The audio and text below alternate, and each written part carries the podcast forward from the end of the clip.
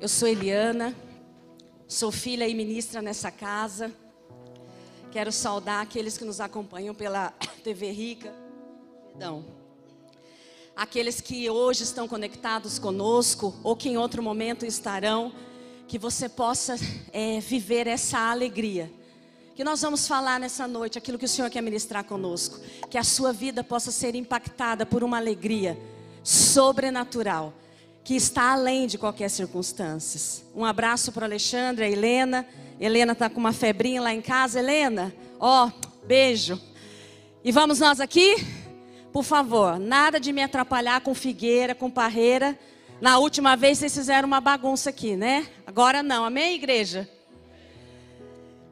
Para você que nos visita hoje, nós estamos debaixo de uma palavra nesse ano que o Senhor nos deu por meio da vida do apóstolo L um ano de ser sobrenatural. E o Senhor tem falado mês a mês conosco e nos levado a entender uma medida mais profunda do que é esse sobrenatural. O mês passado, o Senhor ministrou, a cada mês Ele vai liberando algo desse aspecto do sobrenatural. E Ele vai ativando e vai nos aperfeiçoando. O mês que vem, o mês passado, Ele falou sobre ser. Só aqueles que estão acordados, ser livre. Vocês lembrem que eu sou professora e tem isso, hein? Vai ter até chamada oral hoje. Estejam atentos, irmãos. O mês passado o Senhor falou em ser livre sobrenatural. E nesse mês a palavra que está sobre nós é ser alegre sobrenatural. O Senhor está falando conosco. Ontem já na ceia foi falado de forma tão intensa. E o Senhor tem falado conosco. Quantos estavam aqui na terça-feira no culto profético? O Senhor tem falado conosco dessa alegria, desse lugar. E Ele começou a falar comigo nessa, nessa noite, nesse dia. A fé escreve nossos dias. E o Senhor começou a ministrar comigo sobre essa alegria que se baseia nessa fé. Uma alegria que é escrita pela fé. Uma alegria que é determinada pela fé. A fé que faz com que eu e você escrevamos a nossa história.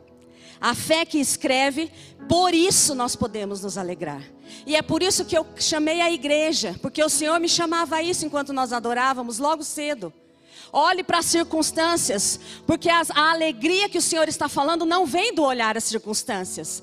A alegria que o Senhor está ministrando conosco, ela vem da fé.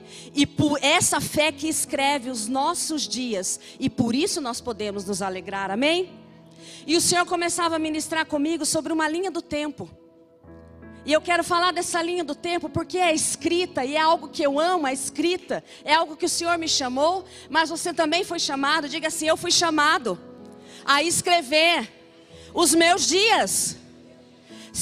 Tudo já está determinado, tudo já está consumado e liberado na eternidade. Mas eu e você trazemos a existência e escrevemos os nossos dias a partir da fé ou do medo.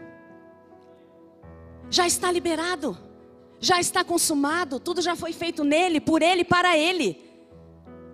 Mas eu quero hoje nos arrancar, que o Senhor quer nos arrancar dessa visão natural, de nos conformar, porque é isso mesmo, e nos chamar, nos indignar como autores da nossa história, sim. Porque quando eu e você decidimos crer que há uma linha do tempo escrita na eternidade a nosso favor, nós podemos dizer: Eu quero trazê-la à existência. Eu quero escrever os meus dias a partir dessa realidade. E aqui tem um povo que tem escrito essa história.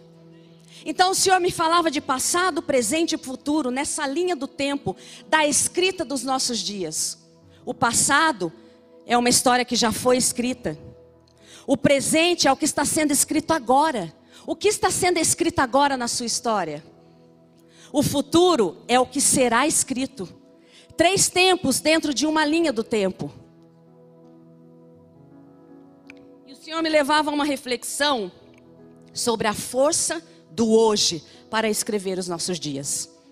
O Senhor, nesses três tempos, dessa linha do tempo, Ele me chamava a atenção sobre o poder, a força do presente, do hoje. Se você parar para pensar, aquilo que você viveu hoje de manhã é o que? Passou, é passado. Amanhã, quando você acordar para trabalhar, para estudar, para cuidar da sua casa, esse momento hoje é passado. O que vivo hoje no domingo, daqui a pouco é passado. Mas o que eu vivo hoje, agora, pode impactar o meu futuro. Aquilo que nós estamos aqui recebendo, aquilo que tem sido ministrado sobre as nossas vidas, essa palavra liberada e cada palavra liberada, quando eu e você viemos a esse lugar, nos ajuntamos como corpo para adorar. Cada palavra liberada, ela pode produzir hoje uma virada de página na minha e na sua vida. Nós temos essa palavra lançada no dia 1 de janeiro deste ano. Talvez você chegou até aqui. Talvez você ouviu essa palavra ser alegre e falar: não é para mim. Mas se você decidir hoje, agora, eu não sei como foi o seu dia até agora, mas eu quero lhe dizer que esse momento, agora, por aquilo que já foi estabelecido na eternidade, você pode determinar: eu viro a página agora. E quando você decide virar a página, quando você decide entender o poder, a força que há, quando você toma uma decisão, você reedita o seu passado e você começa a olhar para o seu futuro diferente. Sabe por quê? Porque quando você decide virar a página, você não olha mais para o passado nas feridas, naquilo que te prende. Você olha e fala assim: Eu venci. Eu venci. Eu venci. Eu avancei. Você reedita o seu olhar para o passado e você escreve uma nova história para o seu futuro. Você pode decidir hoje perdoar. Você pode decidir hoje viver um novo começo. No seu casamento, no seu relacionamento com os filhos, hoje, mas pastora, foi até hoje, hoje, agora, diante do que o Senhor está nos falando, você pode decidir entrar nesse lugar de alegria nele. Não há nada que nos impeça, e nós vamos caminhar mais nisso. Terça-feira a profeta liberou algo sobre as nossas vidas. Sabe o que foi dito nesse lugar? Uma porta para o novo. Falei certo, profeta? Uma porta para o novo. Você entende isso? Tem uma porta aberta diante de você para o novo. Não é para mim, não é para apóstolo L, para a diretoria, para profeta, é para o corpo, é para aqueles que creem. Tem uma porta aberta. Gabriel tem uma porta aberta para o novo diante de você, diante de cada jovem, de cada adulto, de cada mulher, de cada criança, tem uma porta para o novo. A questão é: quem decide se vai entrar? O Senhor já abriu e colocou diante de nós. Quem dá o passo para entrar somos nós. Quem nos lançamos somos nós, somos nós. É por isso que eu preciso decidir virar a página, porque senão o Senhor põe uma porta diante de nós, a porta do novo, e eu estou olhando para trás. E eu estou andando para trás. O Senhor nessa noite nos diz: tem algo novo diante de cada um de nós, e circunstância nenhuma pode impedir que nós entremos por ela e reescrevamos a nossa história, avançando para aquilo que o Senhor determinou. Você crê nisso? Crê mesmo? Então nós somos alegres, porque isso nos basta para nos sustentar diante do, dos desafios. O que te desafia nessa porta do novo? O que que você olha diante do novo, diante daquilo que Deus está te chamando? Talvez ser alegre seja uma, um desafio. Talvez o desafio seja esse: ser alegre. Ah, não, eu vou manter esse lugar de carranca, eu vou manter esse lugar de cara fechada para me proteger. Talvez o desafio seja você caminhar em direção a isso hoje. Mas sabe, Ele é suficiente. Há lugares que o Senhor me chamou para entrar, há portas que o Senhor abriu diante de mim e que me pareciam, como a profeta disse, um completo quarto escuro.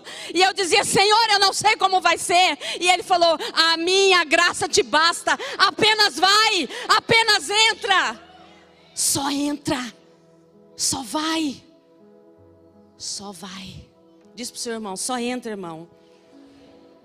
Agora, para entrar, você tem que ter uma visão ajustada.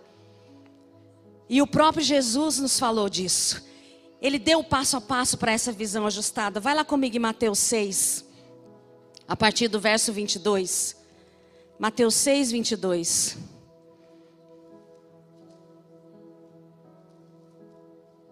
Olha o que o Senhor diz. Os olhos são a candeia do corpo. Se os seus olhos forem bons, todo o seu corpo será cheio de luz. Mas se os seus olhos forem maus, todo o seu corpo será cheio de trevas.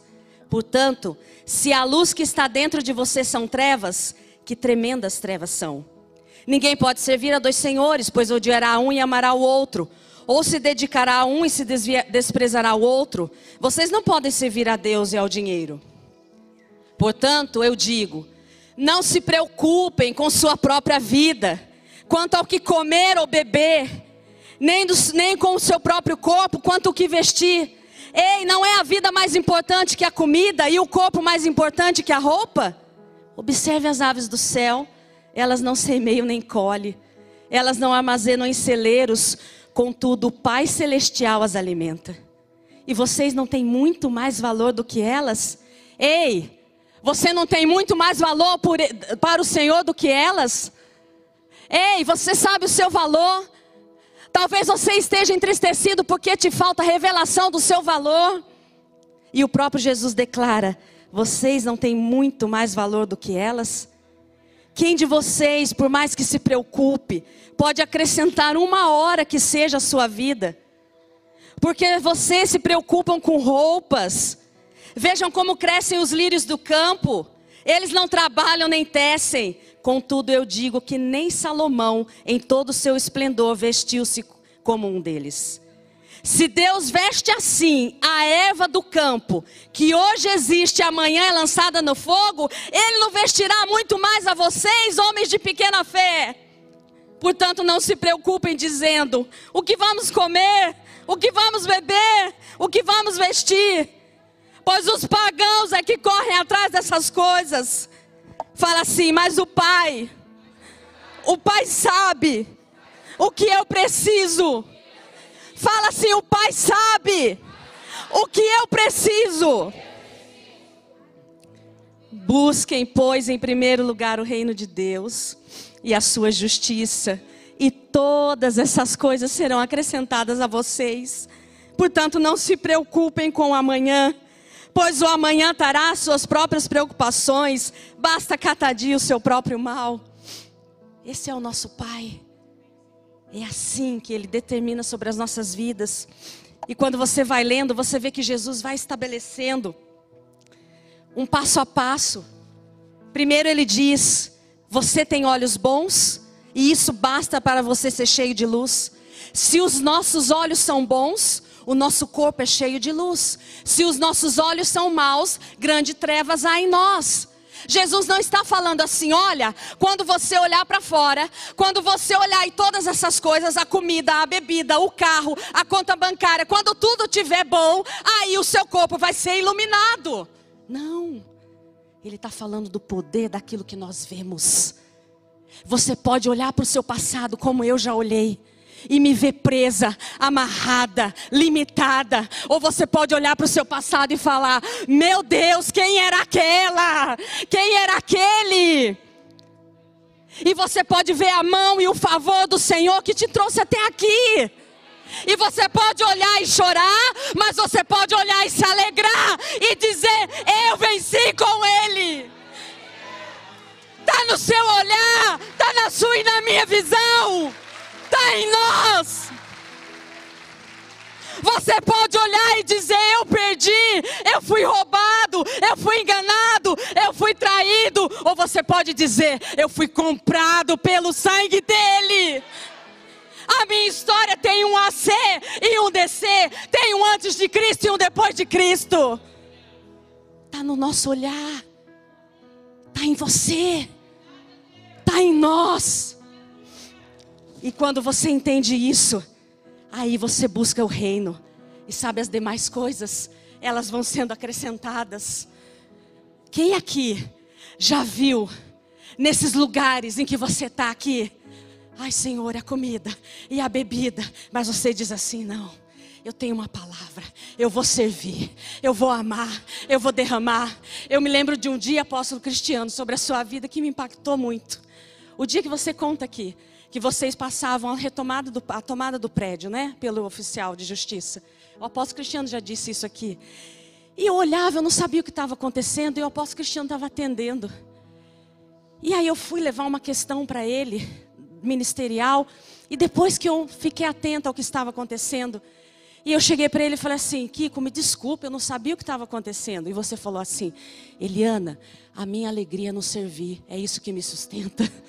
Eu falei assim: meu Deus, eu não tenho desculpa. Eu não tenho desculpa. E eu posso falar isso de tantos de vocês que eu olho. Eu posso falar de tantos de vocês que eu olho. Eu posso citar nominalmente, olhar e falar: Meu Deus, eu não tenho. Eu não tenho desculpa. Olha a história dessa pessoa. Olha o que ela já avançou. Olha como a visão dela está sendo restaurada. Olha quem ela é. E isso me enche de vida. Esses dias eu escutei de uma pessoa que disse assim: Ai, gente, que, que vergonha. É de alegria, né, P? Mas é a alegria dele que queima em mim, gente. Porque nesse lugar a gente prega com a vida.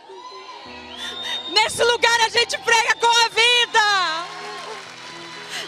Eu não estou falando de coisas que eu li, eu estou falando do que eu vivo. Ele é suficiente. Eu escutei uma pessoa que dizia assim: Olha, viver uma pessoa que passa por um momento financeiro muito difícil. E ela disse assim: Olha, viver nesse lugar de dependência de Deus é bom, mas é difícil, né? E eu comecei a refletir. E eu conheço a história dessa pessoa muito bem. E eu falei assim: Mas quando você vivia aquela outra situação favorável, você pode pôr a sua situação, você pode ser, pôr a situação assim, quando você estava empregado, quando a empresa faturava, né? Quando andava de salto e não ficava na cozinha, né, Manu? Estourando pipoca, né, Daniel? Ei, você pode pôr, né, Cris? Quando você não ficava lá com a criançada lutando por elas, né? Você põe a tua história aí. Quando aquilo estava favorável, não era dependência de Deus? Era o quê? Hein, Rafa? Hein, Rafa, entregando. Entregando as marmitinhas, daí não era dependência de Deus? Sempre foi dependência de Deus. Se a gente pode ouvir o testemunho do irmão Carlos ali que viajou, um profissional que foi a dependência de Deus. Se você da outro extremo está desempregado, é dependência de Deus. Tudo é Ele. Tudo é Ele. Tudo vem dele. Tudo é por Ele, para Ele. Mas nós temos às vezes uma visão equivocada, por isso a alegria nos é roubada.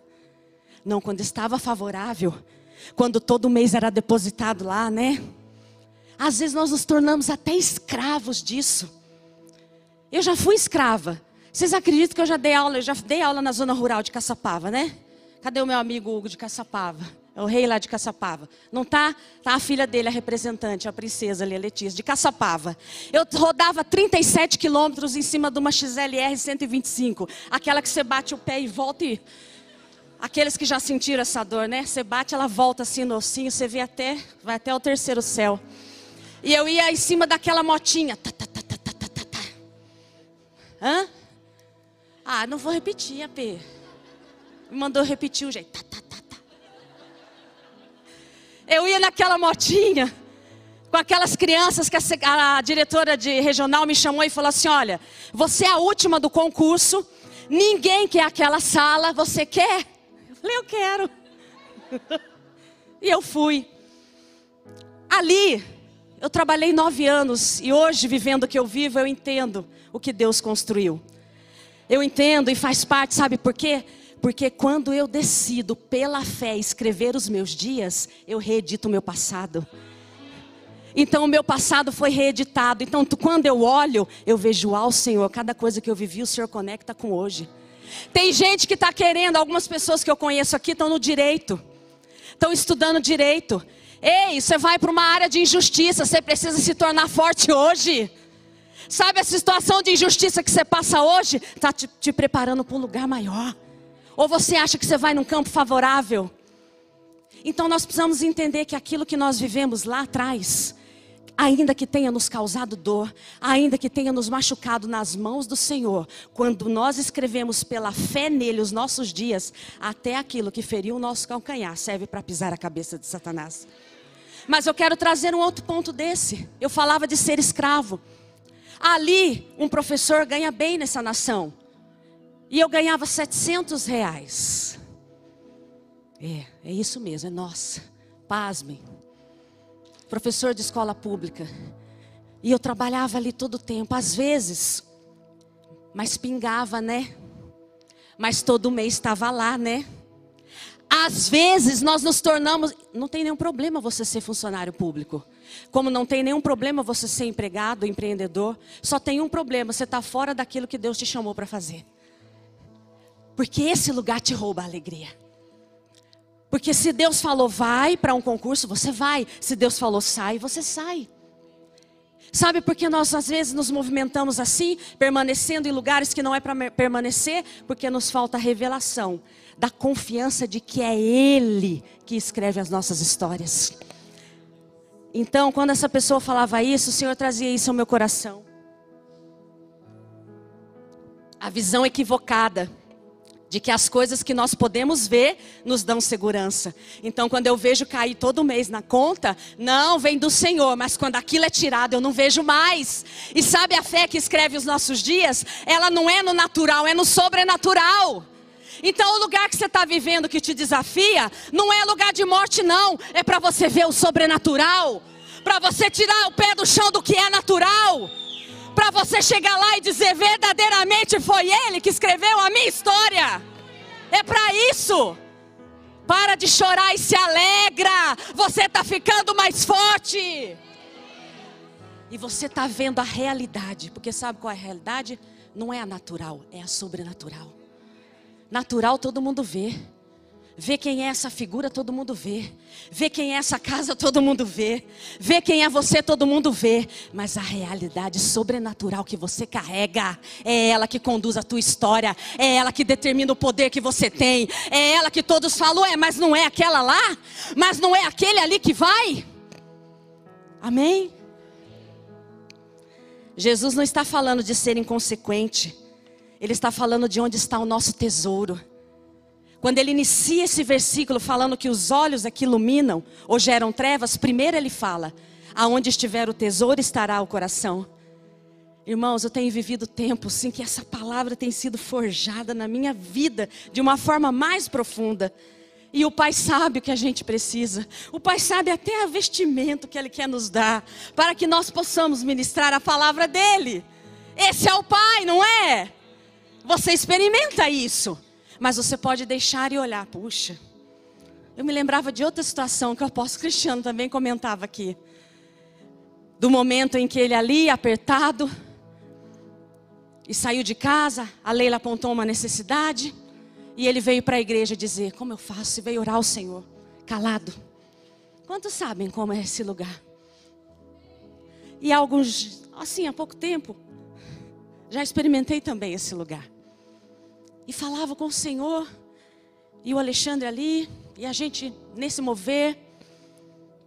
E sabe quando o Senhor vem e nos surpreende? Sabe quando o Senhor vem e você está, Senhor, a minha confiança está em Ti, a minha dependência está em Ti. Eu quero viver aquilo que eu prego. E aí ele vem, bate alguém na sua porta, você sabe? E fala, pastora, manda, o Senhor mandou eu te entregar. Você sabe esse lugar? Nessa hora, você pode olhar e falar assim: ó oh, vida que eu cheguei, olha o ponto que eu cheguei. Preciso que alguém bata na minha porta. Preciso que alguém traga o alimento. Preciso que alguém traga isso aqui. Preciso que alguém me vista. Sabe o que é isso? É alguém que não entendeu a suficiência de Cristo na sua vida. Mas eu tenho decidido olhar e falar: Senhor, o Senhor cuida de mim, o Senhor cuida dos detalhes. Eu não sei se vem no salário, eu não sei se vem de uma, oferta, eu não sei de onde vem, mas o Senhor cuida da sua vida nos detalhes. Você pode olhar e se alegrar e dizer: Eu tenho um pai que conhece a minha necessidade você pode olhar a partir da sua linha do tempo, da centralidade do eu, e se sentir humilhado. O Senhor chama a existência um povo que se alegra e que vê a mão dele em toda, em qualquer circunstância. Amém? O Pai sabe, fala para o seu irmão: o Pai sabe o que você precisa. E eu quero deixar uma chave para você. Eu não sei quantos aqui já sabem que a pastora Jéssica e o pastor Henrique estão grávidos. Amém? Isso mesmo, celebra o Senhor. Eles estão grávidos. E o Senhor trazia. O Senhor trazia algo ao meu coração a partir da vida deles. Né? Eu acho que é 10 anos de casados que eles têm. 10 anos. Irmãos, 10 anos. Eu penso que em alguns momentos pode ter havido um choro. Pode ter havido uma ansiedade. Mas sabe o que eu lembrava da história da Jéssica? Vendo ela acompanhar cada gravidez. Vendo ela com cada mulher que engravida, era como se fosse dela. Ela gerava em alegria, ela acompanhava com alegria, ela vivia aquele processo, não é? Isso constrangia o meu coração, isso é uma chave para as nossas vidas. E eu posso falar isso sobre tantos de nós. Nós precisamos discernir o corpo para viver essa alegria. Porque pode não ter acontecido aquilo na minha ou na sua vida, aquilo que você espera, que vai acontecer no tempo do Senhor. Mas quando eu olho, quando eu olho para Francine, quando eu olho para o Michael, quando eu olho para Sheila, e eu vou olhando para cada um de vocês, e eu vou vendo o que o Senhor está fazendo, e eu vou vendo o que Ele está produzindo, isso me enche de alegria, isso testifica, isso me fala avança. Nós precisamos discernir o corpo. Nós precisamos entender a força que há no corpo. Ver a alegria do outro sustenta a nossa fé. Ver o que Deus está produzindo na vida do outro fortalece a nossa fé. Nos faz ter a convicção que Ele é fiel. E sabe o que Satanás quer fazer? Ele quer te manter como um avestruz, com a cabeça enterrada nos seus problemas. Já viu avestruz?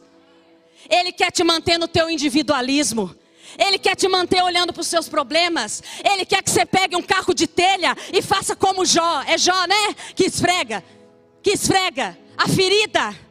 Ei, tem uma chave aí. Os, maiores, os dias mais impactantes da minha vida. Sabe o que o apóstolo Ele fala que dá trabalho? É, é, um pouco. Porque nos dias mais impactantes, nos dias em que ele falava, vai ministrar, eu dizia assim: eu não tenho condição, AP. E ele dizia: tem sim, porque você vai servir aquilo que você carrega. E quando você serve, você é servido. Você dá e você recebe. E quando eu não achava que tinha nada eu me atrevia a crer numa paternidade que é louca e que vê o céu, que vê o sobrenatural, que ativa a nossa vida, que diz que você é capaz. E aí você crê. Irmão, sou louco para acreditar em mim. Só a loucura do Senhor para dizer: vai, filha, vai. O Senhor me constrangia esses dias. Ele falava assim: você percebeu o que, Senhor? Você percebeu que a filha do analfabeto está escrevendo o sistema de educação? Você está percebendo o que Deus está fazendo? Meu pai foi roubado.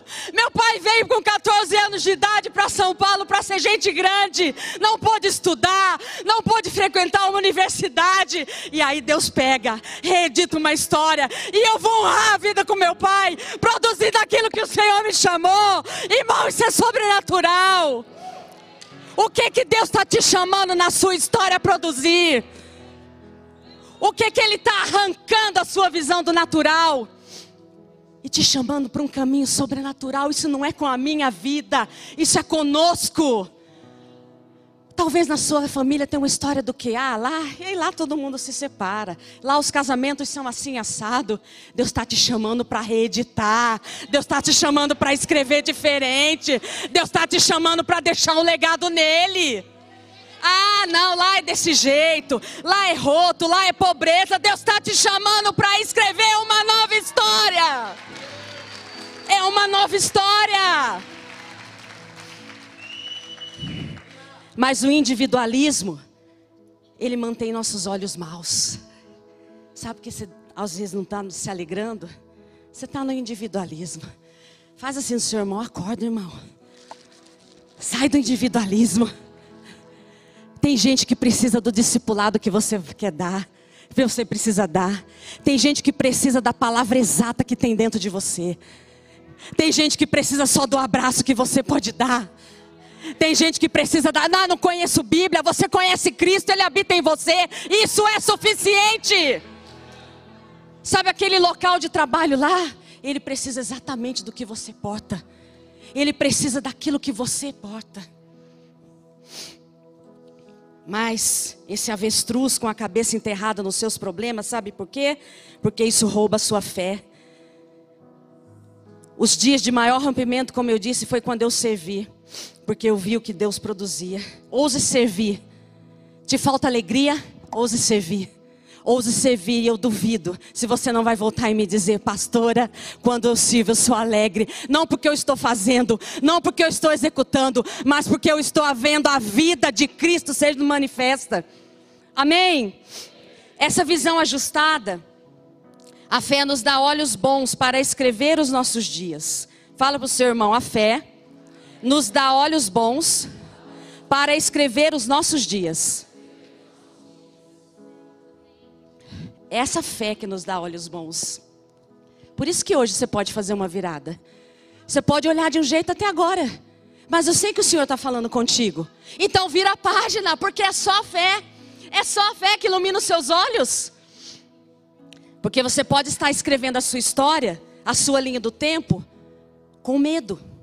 Fala assim: o medo é o oposto da fé. Vou fazer a chamada oral que eu falei. O medo é o antônimo da fé. Não é Antônio, você que faltou na aula de português. Antônimo, você lembra? Aqueles que amam a língua portuguesa, o antônimo, eu vou falar e você fala o antônimo, o contrário, pode ser? Amém? Qual é o antônimo de, de tristeza? Ah, todo mundo 10 em língua portuguesa, hein? Qual é o antônimo de escuro? Qual é o antônimo de quente? Qual é o antônimo de feio? Não, é o L. Vocês erraram. Essa eu preparei, essa foi inspiração do céu. Você pode dizer para seu amigo aí, seu irmão, fala assim, você está tão L hoje. A, a esposa pode falar para o marido, não, pula essa parte.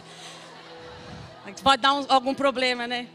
A partir de hoje você vai dizer, irmão, você está tão L hoje. Porque o contrário de feio é o L. É o nosso Tom. Como é? Tom Clooney. Não é? É, não é? Não, misturou, você está por trás. É Tom. Ah, é isso aí. Ele é bonito, pronto, ele é lindo, pronto. Então o antônimo de feio é? O antônimo de feio é? Para você que nos visita, o L é o nosso pai aqui, ó. Amém? Aplauda o Senhor.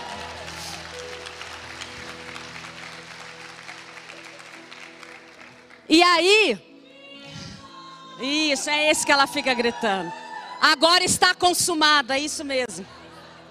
Então, qual é o antônimo? Qual é o contrário da fé? É o medo. Qual é o contrário da fé? É o medo. Do que que dá medo? Ah, eu tô com medo de não dar certo. Dentista, né? Tô com medo. Ah, eu tô com medo de não ser para mim.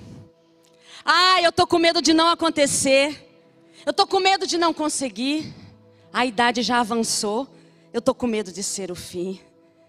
Fala assim, para todos esses medos, fala assim: eu escrevo pela fé os meus dias. Eu não escrevo pelo medo. Eu escrevo pela fé. Os meus dias são escritos pela fé. Amém? Não é o medo que escreve os nossos dias. Mas para entender o medo, você precisa primeiro entender quem é a fé. Porque nós já aprendemos a engenharia do Senhor. É o modelo verdadeiro que expõe o falso. Vamos relembrar o que é verdadeiro e o que é fé. Para a gente identificar se na nossa vida a alegria está sendo roubada pelo medo. Ora, Hebreus 11.1 define a fé, você conhece. A fé é a certeza daquilo que esperamos e a prova das coisas que não vemos. Não é assim? Quando a fé escreve nossos dias, nós nos alegramos antes de vermos. Nós nos alegramos no processo, porque você conhece antes. É por isso que a igreja é profética. Por isso que a igreja profética e apostólica, ela libera a palavra, ela posiciona você antes, ela te mostra antes, ela libera um caminho por uma palavra profética. Você pode nem enxergar a porta do novo, mas você já está aí se preparando, você já está aí se aquecendo, porque tem a porta do novo diante de você. Isso é a fé é certeza do que eu espero, mas eu não vejo. A fé é sobrenatural, eu não preciso ver para crer. Eu creio e por isso eu vejo. Eu creio e por isso eu vejo. Eu creio numa geração em que nós vamos deixar um legado e elas vão muito mais além do que nós. Ainda que as redes sociais digam o contrário, ainda que índice de depressão com adolescente, não me interessa. Eu creio naquilo que o Senhor falou. E eu trabalho por isso. Eu creio e nós trazemos a existência. Essa é a força da igreja. Por isso que nós somos a resposta ao mundo. Porque somos nós que vemos o que o Senhor vê. E se nós vemos, nós cremos. E se nós cremos, nós fazemos. Então a, a política está corrompida, a política está suja, mas o Senhor já viu. O Senhor já liberou uma visão. O Senhor envia alguém puro. O Senhor pega a pastora Zelinda, filha dessa casa. Vamos lá, vamos tomar esse monte com pureza, com retidão. Não tem negociata, não tem nada, tem só uma dependência do Senhor. Então eu creio, eu vejo, eu creio e eu já trago a existência junto com ela. Você está entendendo? A fé não é você ver para crer, é você crer e trazer a existência, ainda que ninguém esteja vendo. Amém? Pastora. Ai, mas eu tinha certeza, pastora, do que aquilo que eu esperava ia acontecer. E aconteceu exatamente o contrário. Já aconteceu isso com você? Gente, acorda. Sabe, você pode perguntar: olha, eu tinha certeza, eu já esperava, eu já via, pastor, e aconteceu exatamente o contrário. Deixa eu falar para você. Aí você pergunta assim: não era fé? E o Senhor me dizia: era, mas era fé na certeza errada. Eu te livrei. Você estava esperando, você já tinha visto, mas era fé na certeza errada. Não é a minha certeza e a sua certeza, é a certeza dele em nós. Então, sabe o que Deus fez? Ele fez que nem Sara e Abraão. Ai, está demorando a promessa do filho. Abraão, vem cá, faz um filho na escrava. Não! É a fé na promessa dele, é no tempo de Deus e do jeito de Deus. Se você perdeu, Deus te livrou. Entenda isso que eu estou falando. Às vezes você tinha um caminho, você já tinha uma certeza, você já traçou até a rota, calculou, não é? Já pôs no GPS e aí Deus pegou e fez um caminho contrário e você está chorando e Ele está dizendo: você estava na certeza errada, vem para cá, reedita, reescreve, muda a rota. Amém. Porque ele diz assim: Olha, eu que sei que pensamentos eu tenho a vosso respeito, pensamentos de paz e não de mal, para vos dar o fim que desejais. Então, entendendo que a fé, o que é o medo? Pergunta para mim: o que é o medo, pastora? Se a fé é a certeza daquilo que esperamos, sabe o que é o medo? É a incerteza daquilo que esperamos. Será que vai acontecer? Será que se eu me guardar mesmo, eu vou viver isso que eles estão falando? Percebe o medo? Será que se eu me abrir, será que eu colocar o meu coração para ser curada, será que vão me machucar de novo? Isso é o medo querendo escrever as nossas histórias. Será que se eu ousar, será que eu ousar romper com esse passado, será que eu vou conseguir? Isso é o medo querendo escrever a nossa história. Porque o medo é a incerteza daquilo que esperamos, é tudo que coloca em dúvida na minha e na sua vida aquilo que nós esperamos. Se tem algo colocando em dúvida aquilo que o Senhor falou, lança fora, sabe por quê? O verdadeiro amor lança fora todo o medo. Sabe o que o medo faz também? É a negação daquilo que não vemos. Ai, pastora, eu não estou vendo. Eu acho que eu preciso arrumar uma H. É H, né? Eu acho que eu preciso arrumar uma H para dar um jeitinho aqui. O medo nos faz negar aquilo que nós não vemos. Porque a fé é pautada no sobrenatural. E o medo só se pauta onde? No natural. A fé é o sobrenatural. A fé nunca vai gerar medo. A fé dá a convicção daquilo que eu não vejo. Mas quando os meus e os seus olhos olham e veem, ela está olhando, nós estamos olhando para o natural. E aí nós sentimos medo. Mas o Senhor diz nesse tempo: Hoje o Senhor me dizia que é um marco profético de virada de página daquela palavra que Ele liberou, que Ele já liberou sobre a nossa casa e Ele traz isso muito forte. É um marco de virada do medo para a fé na vida de muitos de nós, do medo para a fé, da incerteza para a certeza, do natural para o sobrenatural. Eu declaro isso sobre a sua vida, meu irmão. O medo te cega para o sobrenatural, ele te prende no natural. Onde a sua alegria está presa hoje? O Senhor disse que foi o mês de ser livre. A palavra liberada não acabou. Olha, dia 31 acabou de ser livre. Quem ficou livre ficou, quem não ficou já era. Não é assim, irmãos. A palavra reverbera, ela vai como um som, produzindo. Você consegue entender isso? E foi janeiro, e foi fevereiro. Olha a abundância. Primeiro é ser filho, depois é ser livre. É, eu estou falando fora de ordem, mas eu quero que você entenda no seu espírito. Essas palavras estão reverberando sobre você. Essas palavras estão produzindo um som no seu espírito. Essas palavras estão impactando a sua alma. A cada mês você é mais livre. A cada mês você é mais filho a cada mês você é próspero sobrenatural, a cada mês a alegria do Senhor te enche mais, Ele está reverberando sobre a sua vida. E ela vai produzindo e vai gerando o aperfeiçoamento e essa medida da vida de Cristo em nós, amém? Pergunta para o seu irmão aí, onde toda alegria está presa? Responde assim para ele agora, não está presa não, com cara de bravo, vai. Amém? Não está presa, não. A sua palavra tem poder, sabia? O coach fala de positivismo, de você ficar gritando pro, pro espelho, sabe o que é isso? Isso é, é, plagiar a palavra e ainda ganhar em cima dela. Porque o nosso Deus que diz, conforme tu pensas, assim tu és, declara a palavra, profetiza sobre a sua vida. Então olha e diz assim: Eu não estou preso, não. Ah, não. Se você crê nisso, você vai dizer e vai falar. Grita bem alto. Eu não estou preso, não. É isso! É isso! Aplauda, Senhor! Em alguns dias eu disse que eu tive que dizer isso na minha casa, irmãos. Você tem que dizer, porque a palavra que sai da sua boca é uma palavra liberada, ela tem impacto no ambiente, ela tem impacto ao seu redor, ela tem impacto nos seus filhos, ela tem impacto aonde Deus te posiciona. A gente não fica aqui fazendo um show e pedindo para você participar. A gente fica aqui angustiado no espírito, queimando para que a vida que porta, você porta seja manifesta. A visão ajustada pela fé nos dá alegria sobrenatural. Eu quero ler com vocês Lucas, no 4, 17 e 22, que diz assim: fala de uma nova linha do tempo, o próprio Jesus. Ele foi a Nazaré, onde havia sido criado, e no dia de sábado entrou na sinagoga, como era de costume, e levantou-se para ler. Foi-lhe entregue o livro do profeta Isaías. Ele abriu e encontrou o lugar onde está escrito: O Espírito do Senhor está sobre mim, porque ele me ungiu para pregar boas novas aos pobres.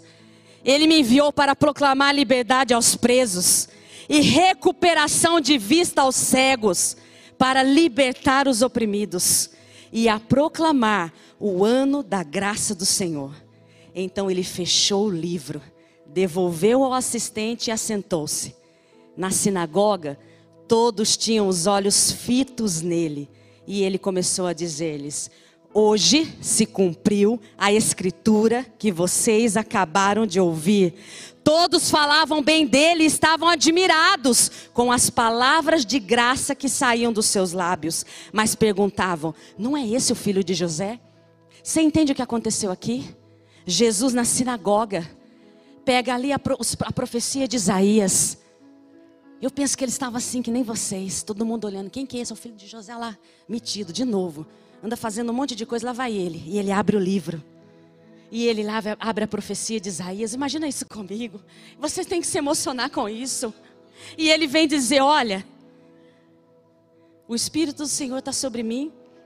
Ele me ungiu para pegar boas novas aos pobres, proclamar liberdade ao preso, recuperar a vista do cego e libertar os oprimidos. Uau!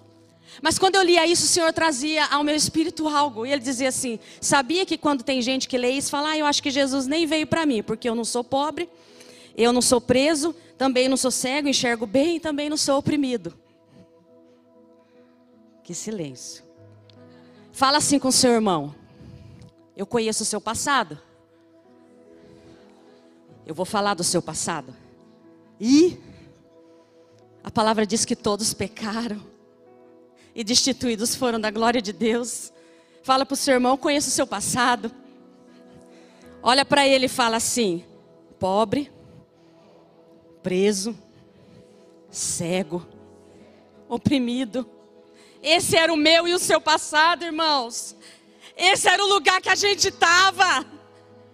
Isso não tem a ver com dinheiro, isso não tem a ver com visão natural. Nós éramos pobres da vida dele, nós éramos oprimidos pelo pecado, nós éramos cegos do sobrenatural, nós só enxergávamos o natural e ainda achávamos que estávamos arrasando. Eu dançava lambada e achava que estava arrasando, mas hoje eu danço a alegria do Senhor. Você entende? Não faz assim, apóstolo. Hoje eu danço, a, alegria está no coração de quem já conhece a Jesus.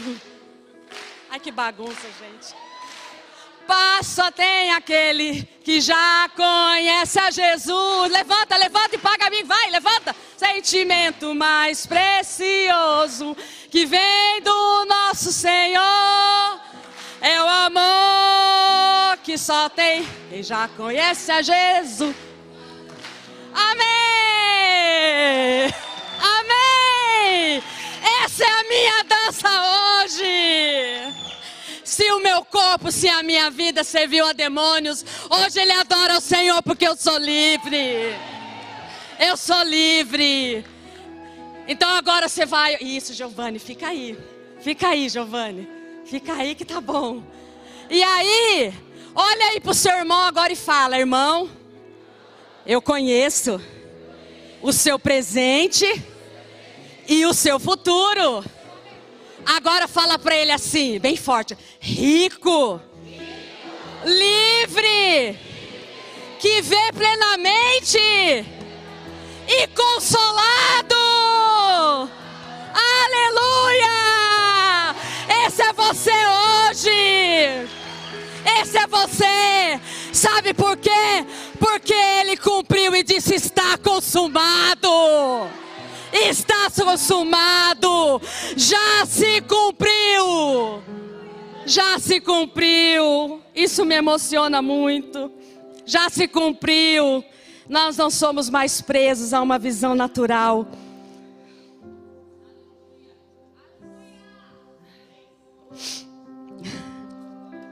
Nós não somos mais presos, irmãos. Nós não somos mais presos a uma visão natural. Por isso a fé pode escrever nossos dias. E as pessoas assim, como Jesus na sinagoga, ela tem os olhos fitos, não é fritos. Alguns estão fritos, de tanto que estão secando, né? Mas ela tem os olhos fitos. Fito é assim, irmão, tá de olho, tá que nem um sniper, né? Ah, que que é isso? A Sônia? Ah, não. Aquele Felipe ali, aquele menino lá que jogava futebol. Ah, não, não tô acreditando. Tá com o olho fito assim, ó.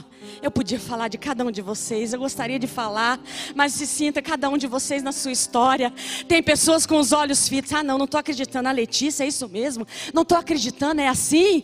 Tem os olhos fitos e tá falando, mas não era o filho de não sei quem? Mas ela não era aquela criança pequena lá de Barbacena? O apóstolo Cristiano entende isso. É uma piada velha, mas ele sabe disso. Da escolinha do professor Raimundo, né? Quando eu era criança pequena lá em Barbacena. Tem gente que está olhando e está falando, mas não era ela, que era aquela, aquela lá, a criança pequena de Barbacena. Tá no olho fito em você, a Miss Marilândia. a Miss Marilândia, e bota a Miss nisso, não, gente? Bota a Miss nisso. É uma Miss mesmo, é a nossa Miss não é? E eles estão com os olhos fitos, falando assim: mas como que se alegra? Como é que ela pode se alegrar? Como é que ele pode se alegrar? Estão de olhos fitos, mas você vai dizer: sabe por quê? Vem se alegrar comigo, porque a minha alegria, a minha história é escrita pela minha fé. A minha história é escrita pela minha fé. E eu quero encerrar, e eu, oh meu Deus, eu danço, eu falo. Eu quero encerrar dando um spoiler para vocês daquilo que o Senhor colocou no meu coração no sistema de ensino. Fala assim comigo: a minha história tem um antes de Cristo e um depois de Cristo. Aí você vai falar assim: ai, pastora, já aceitei a Jesus tem tempo. Eu não estou falando de salvação. Eu não estou falando de você conhecer com a sua mente. Eu estou falando dele governar a sua vida. Eu estou falando dele acompanhar. Eu estou falando dele falar e te guiar no sobrenatural. Eu estou falando da tua visão atrelada, presa, firme no que é sobrenatural. E as crianças no sistema de ensino, elas desde a tenra idade, elas terão essa linha do tempo com o um olhar no sobrenatural. Vão entender o natural, vão saber do natural, mas elas sabem que quem dita as regras será o sobrenatural de Deus.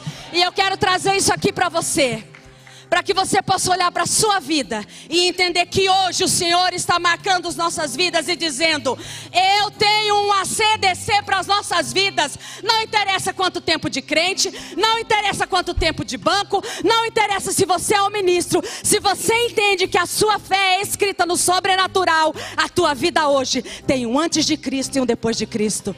Aqui, me ajuda aqui, produção, me ajuda aqui, mídia. Olha isso. Eu amo isso. A fé que escreve os meus dias. Presta atenção nessa linha do tempo. Se veja nela. Você tem Deus. Isso é para as crianças. E o Senhor me trouxe essa figura para mostrar à igreja. E você tem, calma aí. Você tem a eternidade. Ali o homem, ele foi feito juntinho ali. Ele via Deus. O sobrenatural era a realidade natural do homem. Se você vai em Gênesis, a palavra diz o quê? que Deus caminhava, imagina isso, batendo um papo com Adão. O sobrenatural era o natural de Adão. O sobrenatural era a realidade de Adão, mas você conhece a história. Um dia houve uma diferença, uma separação, pode continuar. E aí o homem começa a escrever uma linha do tempo, sua, centrada em si centrada naquilo que ele sabe, centrado naquilo que o humanismo diz que nós podemos fazer, centrada na satisfação dos nossos prazeres. Nessa linha do tempo, irmão, e cada criança vai saber disso. Nessa linha do tempo, vai produção, aqui ó, no dedinho. Nessa linha do tempo tem guerra. É aqui que tem guerra. É aqui que tem crimes. Isso. É aqui que tem injustiça. Sabe a dor que você sofreu na sua vida? Sabe o passado? Não foi na linha do tempo de Deus, foi na linha do tempo do homem. Na linha do tempo de Deus é plenitude, é justiça, alegria e paz. Tudo de errado nas nossas vidas que nós produzimos e sofremos não tem a ver com o nosso Senhor, não tem a ver. E se você olhar para a sua história, assim como a história da humanidade, do mesmo jeito que ele mandou mesmo essa linha separada dele, ele enviou homens como Abraão, ele enviou homens como Moisés, ele enviou homens e mulheres ele enviou Débora, ele enviou Esté, ele sempre enviou pessoas para manifestar a vontade dele.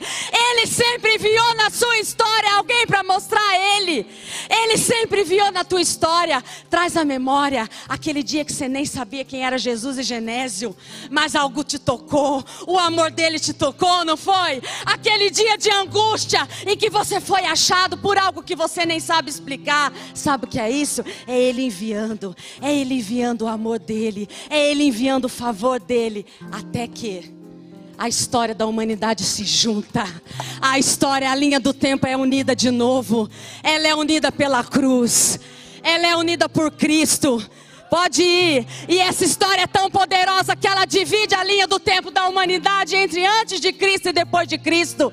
E essa linha do tempo agora, ela não é mais separada, ela é única. Põe teu nome aqui, porque Cristo é a tua vida e essa é a nossa história. Amém? Coloque-se de pé.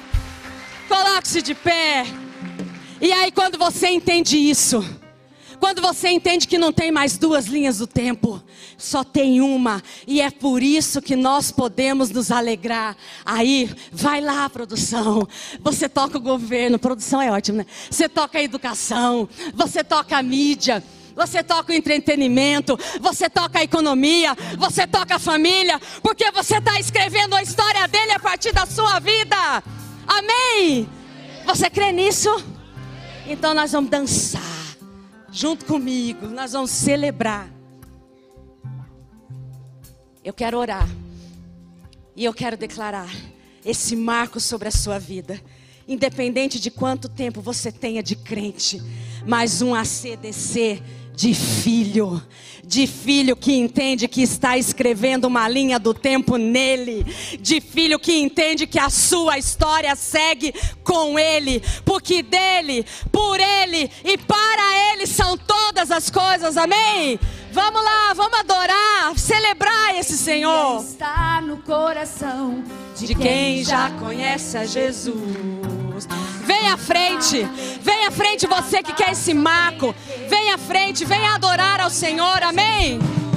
Vem, Manu, vamos lá. Sentimento mais precioso que vem do nosso Senhor é o amor que só tem quem já conhece a Jesus. Isso! A alegria está no coração de quem já conhece. Uau! Uhul, olha isso! Verdadeira paz só tem aquele que já conhece a Jesus. Somos nós aqui, ó. Somos nós, é você aqui. É o amor que só tem quem já conhece a Jesus. Aleluia. Pisar numa tropa e saltar as muralhas. Aleluia. Aleluia. Posso pisar numa tropa e saltar as muralhas. Aleluia. Ele é, declare isso, declare isso. Ele é a rocha da minha salvação. Com ele não há mais condenação. Posso pisar numa tropa e saltar as muralhas. Aleluia. Aleluia. Aleluia.